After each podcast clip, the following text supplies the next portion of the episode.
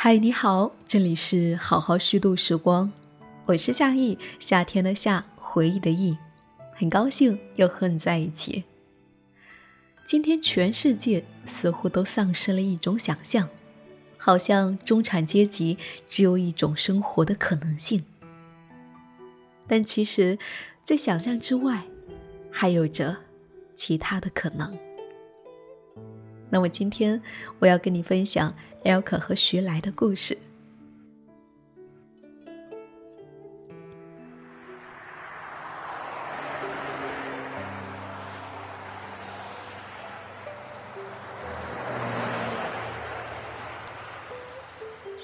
从上海市出发前往崇明岛，车开过一条长长的隧道后，又进入长江大桥，桥两侧是茫茫的一片黄色。市区的喧嚣被甩在身后，一切安静下来。艾尔可的家在向化镇春光村里，一家人刚从前面的小院搬来这一座三层小楼。一楼除了一张吃饭的长桌和供奉佛像的茶几，几无家具。清水泥的墙壁上被画上了各种颜色的图案，趣味十足。屋子后面。就是大片农田，大棚里种着各种蔬菜，一眼望去，绿油油的叶子长势喜人。这个下面种的是土豆，那个是胡萝卜。我们就和房东一起种，自家吃的菜都可以直接从地里摘。浇菜的水就是从旁边的小水沟里蹦出来的，完全是循环利用自然的水。艾可说起这些，头头是道。房子右边是艾卡自己用了一个多月搭起的一座塔城，中间竖起了一座巨大的圆形白色蒙古包，蒙古包里空荡荡的，正中只放了十字交错的几张瑜伽垫和一张茶席。光线从穹顶上方倾泻下来，坐在空旷巨大的蒙古包里喝茶。门外是推土机修整花园轰隆隆的声音。令人诧异的是，人一点也不觉得烦躁，只觉得时间一点点的静止了。艾卡出生在江苏，大学毕业后来到上海，先后在几家知名的外企当过销售。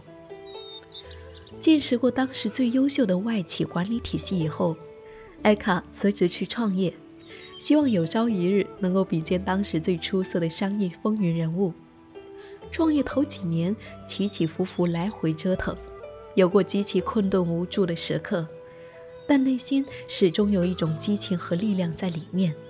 冥冥之中觉得好像自己跟宇宙有一个契约，一直想要探索自己的人生究竟是在哪里。真正的转折点是在二零零四年，那个时候，艾卡创业初有起色，可以养活自己了，就有闲情逸致去练练瑜伽，也是想在女孩子多的地方找个女朋友。第一次瑜伽的体验非常独特，艾卡记得那一天她穿了一条棉毛裤，走到教室的最后面，这堂课。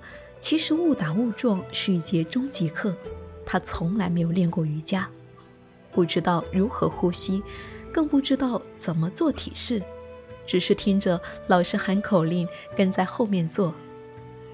因为一屋子全都是女生，就我一个男的站在最后一排，我要打退堂鼓出去，就必须从他们前面走过去。我也不想丢这个人，于是坚持到了最后。所有的练习完成之后，最后的十分钟是瑜伽的大休息。躺在地上，全身放松的时候，他感觉前面所有受的痛苦都值回来了，好像内心的秘密花园。你一直在外部的世界兜兜转转的寻找，不停的在恋人身上找，在工作当中找。在世俗的成就和眼光当中去寻找，永远找不到。但是，当你不再向外找，你好像朦朦胧胧地看到有一个很美的花园，它的门是关着的，有个篱笆，然后你站在那个花园门口。你在门缝往里面一看，你看到了满园你想要的，你已经闻到了芬芳。这股力量，它就像一颗种子一样，种在了心田当中。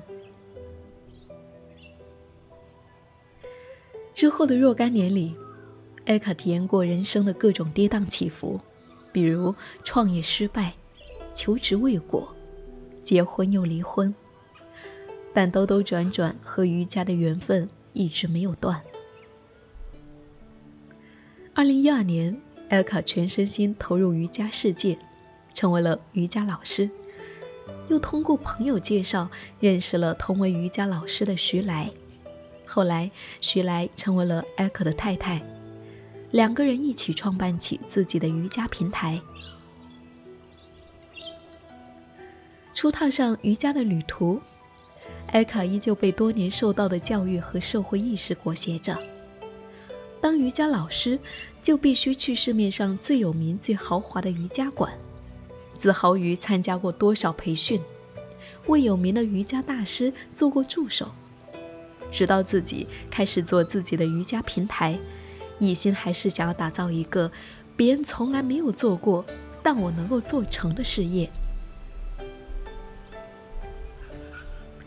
期望着用这样的方式来证明自己的价值，从外部的成功来获得物质和精神的收获。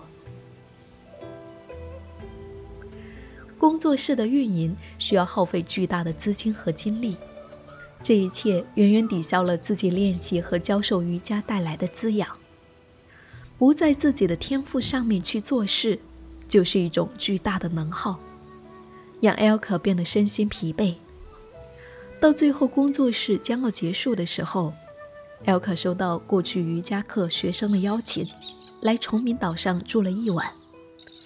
艾可的童年是在农村跟着外婆长大。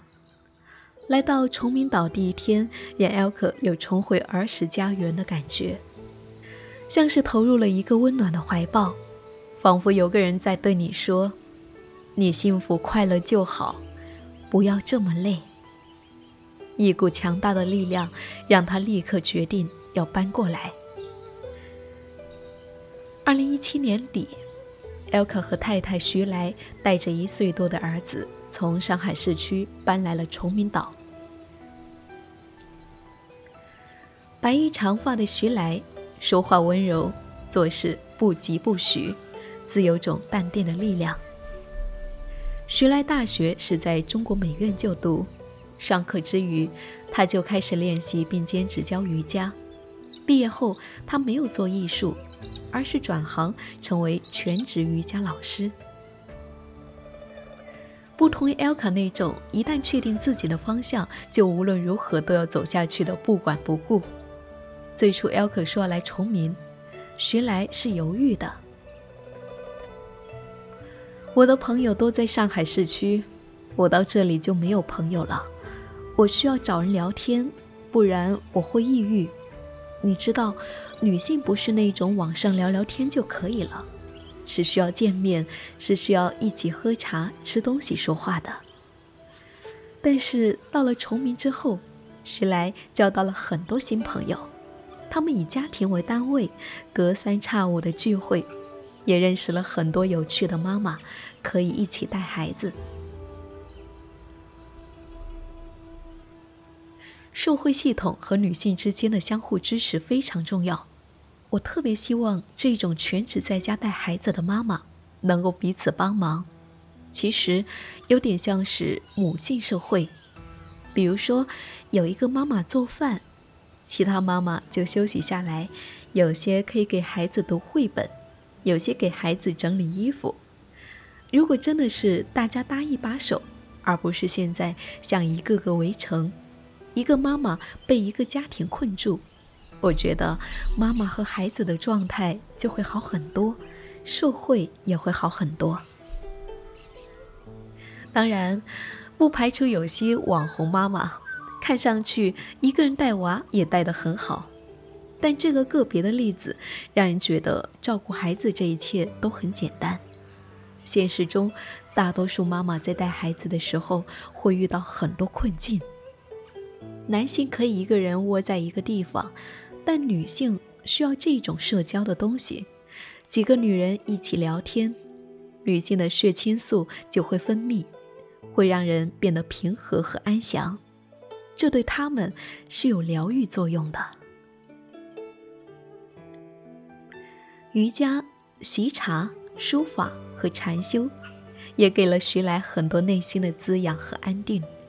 作为母亲，情绪的稳定和精神的平和，对孩子的滋养是非常重要的。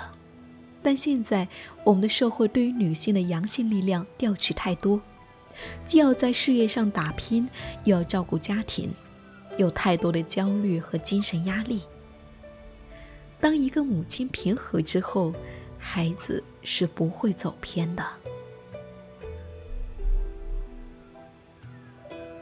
艾卡和徐来一家的生活慢慢安定下来。除了偶尔出去教课或者受邀请去做培训以外，大多数时间，艾卡和徐来都待在岛上照顾孩子、料理家务、种花种菜，花时间在各种看上去很琐碎的小事上。孩子中午要午睡，姚可和徐来有时候会把它放在自行车后面的篮子里，用一个安全带系住，然后就骑车出去，或者傍晚的时候开助动车到南坝长江边，孩子醒来就在那里玩泥巴，光着身子在水里面无拘无束的嬉戏。大人们随身带着几根棍子和瑜伽垫，就能够搭起一个简易的茶席。在里面自得其乐。夜晚沿着没有任何路灯的田野散步，有时候月光很好，月光粼粼的照在身上，田里有蛙声传来，一路静谧，一切都是最舒服的状态。经常有人会关心他们房租多少，如何谋生，岛上的生活是否无聊。今天，全世界似乎都丧失了一种想象，好像一个人不过典型的中产阶级现代生活是不可思议和令人担忧的事情。人们很难想象，在社会定义的现代生活之外，还会有其他的可能性。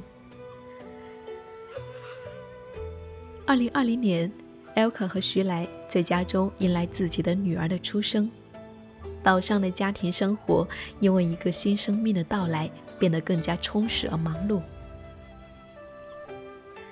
在一个自然的环境中陪伴孩子一起生活、学习和成长，是 Elka 和徐来一致的教育理念。儿子小普哥的日常是在大自然里面玩耍，在树林里面开启他的微观之旅，比如说发现一只不知名的红色小虫。观察枯树上生长的黑木耳和地上的苔藓，或者在泥地里玩泥巴，然后像小猴灵活地爬上家门口的小树。玩耍之余，他也会帮大人做事，和爸爸一起种薰衣草，跟着妈妈学做家务，还不忘照顾妹妹。妹妹小月亮会爬会走了，她最爱跟着哥哥后面到处走。各个树林或农场，各种小动物、小花、小菜、小石头，甚至一粒沙子，都让他充满了好奇。夫妻俩在家常常一起聊天，也会用平等的语气跟孩子们交流，让小普哥从小就很会表达自己，去跟其他小朋友家串门也是落落大方，毫不胆怯。村里的大小孩子都喜欢来他的家里玩耍，这里的大门永远对孩子们敞开。时不时的有一群小伙伴上门，要来听徐来讲故事。没有早教班、学前班、补习课，在这里，孩子们获得的不是书本里生硬的知识，而是真实的生活体验。等小普到了上幼儿园的年龄。我们准备在家办幼托中心，但也会尊重他的意愿。比如说，他的好哥们去上幼儿园了，如果他提出也想要一起去，我们就送他去上幼儿园。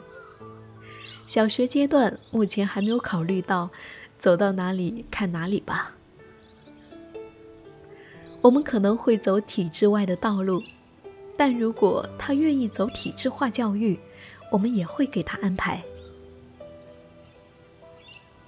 在艾克眼里，孩子的天性是淳朴而快乐的，但这些宝贵的天性被社会巨大的竞争压力和父母的焦虑淹没了。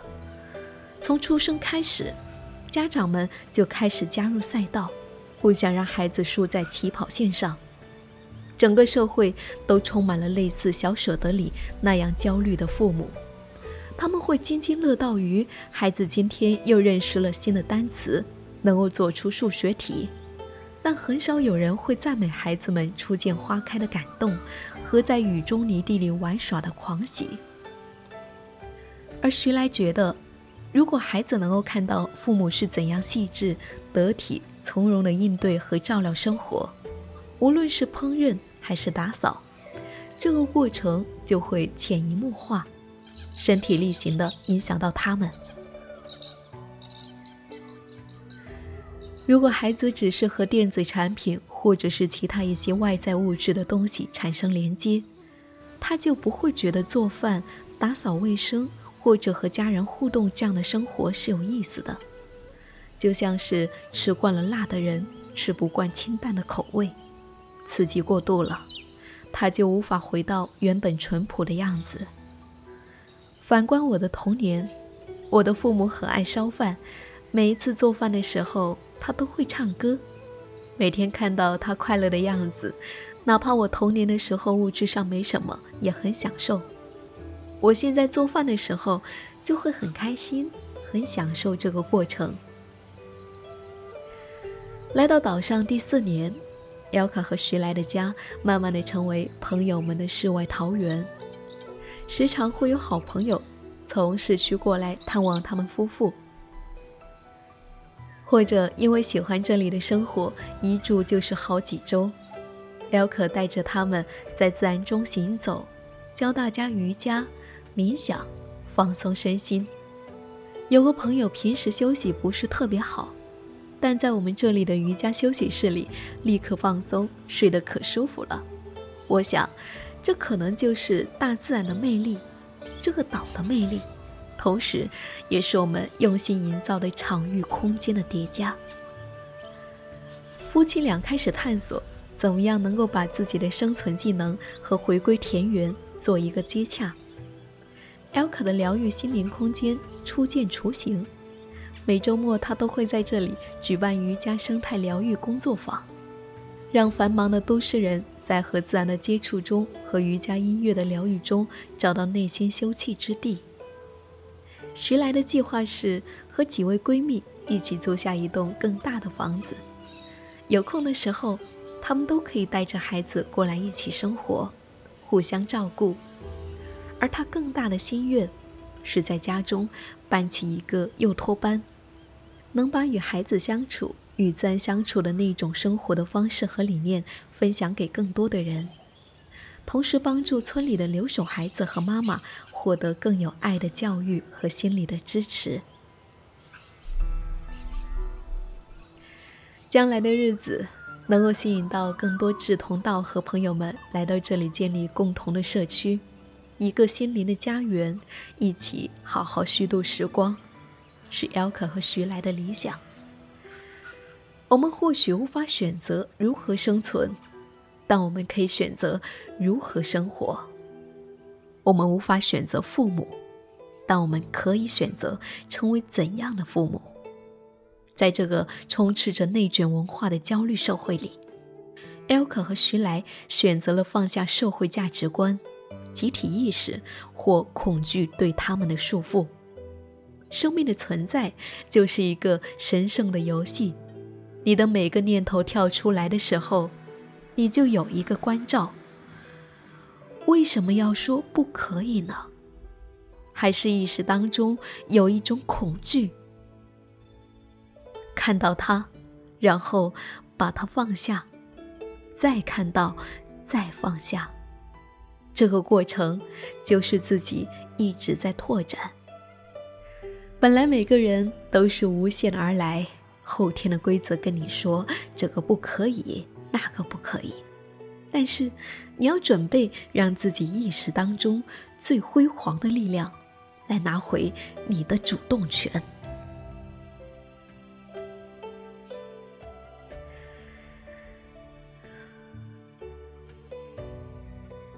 感谢的收听，这就是今天要跟你分享到的艾可和徐来的故事。今天也是我二十九岁的生日，很开心在生日的这一天和你分享这个美妙的故事。我是夏意，夏天的夏，回的意。下一期我们再会。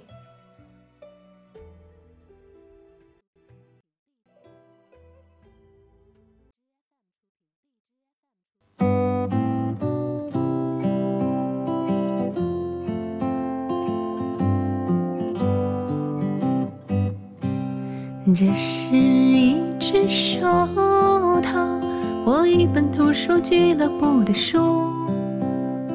这是太阳或雨你，这是周一个该写过的字。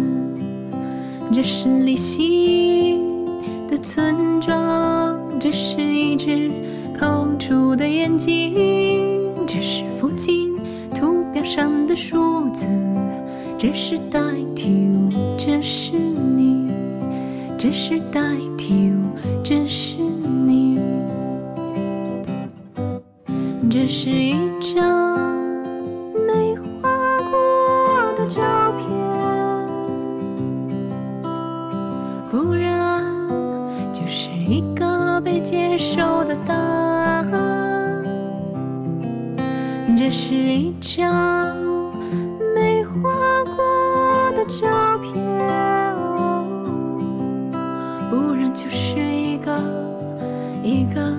接受的答案。